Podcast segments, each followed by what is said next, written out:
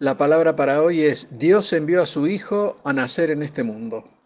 Como cristianos sabemos que la venida de Jesús a este mundo estaba profetizada a lo largo de todo el Antiguo Testamento, y esto podemos verlo con claridad en Isaías 7:14 que dice, Por tanto, el Señor mismo os dará señal. He aquí la Virgen concebirá y dará a luz un hijo y llamará su nombre Emanuel. Y aquí podríamos preguntarnos, ¿cuál será la relación entre Isaías 7:14 con Mateos 1 del 18 al 25? Tratemos de imaginar qué es lo que Dios quiere mostrarnos a través de la vida de José, el esposo de María. Vayamos a Mateo 1, 20, 21 que dice, y pensando él en esto, he aquí un ángel del Señor le apareció en sueños y le dijo, José, hijo de David, no temas recibir a María tu mujer, porque lo que en ella es engendrado del Espíritu Santo es, y dará a luz un hijo y llamará su nombre Jesús, porque él salvará a su pueblo de sus pecados. Aquí podemos apreciar que José estaba pensando en lo que acababa de escuchar de su prometida y reflexionaba sobre qué hacer frente a esta situación. Podemos imaginar que él buscó la guía de Dios en oración y esto simplemente porque recibió una respuesta de Dios quien le estaba dando la dirección sobre los próximos pasos a seguir. Y cuando José recibió la respuesta de Dios a su inquietud, solamente obedece, así de simple.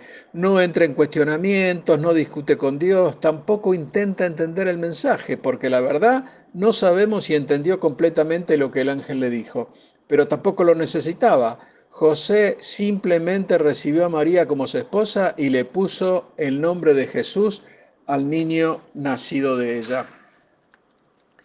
Y después de entender el proceso por el cual tuvo que pasar José, focalicemos en el sentido de la Navidad.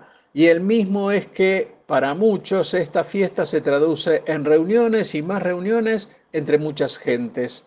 Pero en realidad el verdadero significado de la Navidad es lo opuesto. Es una despedida.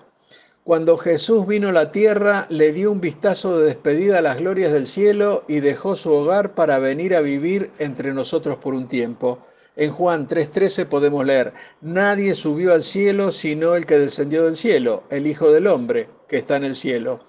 Y le dijo a sus discípulos en Juan 6:38, porque he descendido del cielo no para hacer mi voluntad, sino la voluntad del que me envió. Tal vez estás lejos de casa y quizás puedas estar escuchando este devocional con algo de tristeza en tu corazón.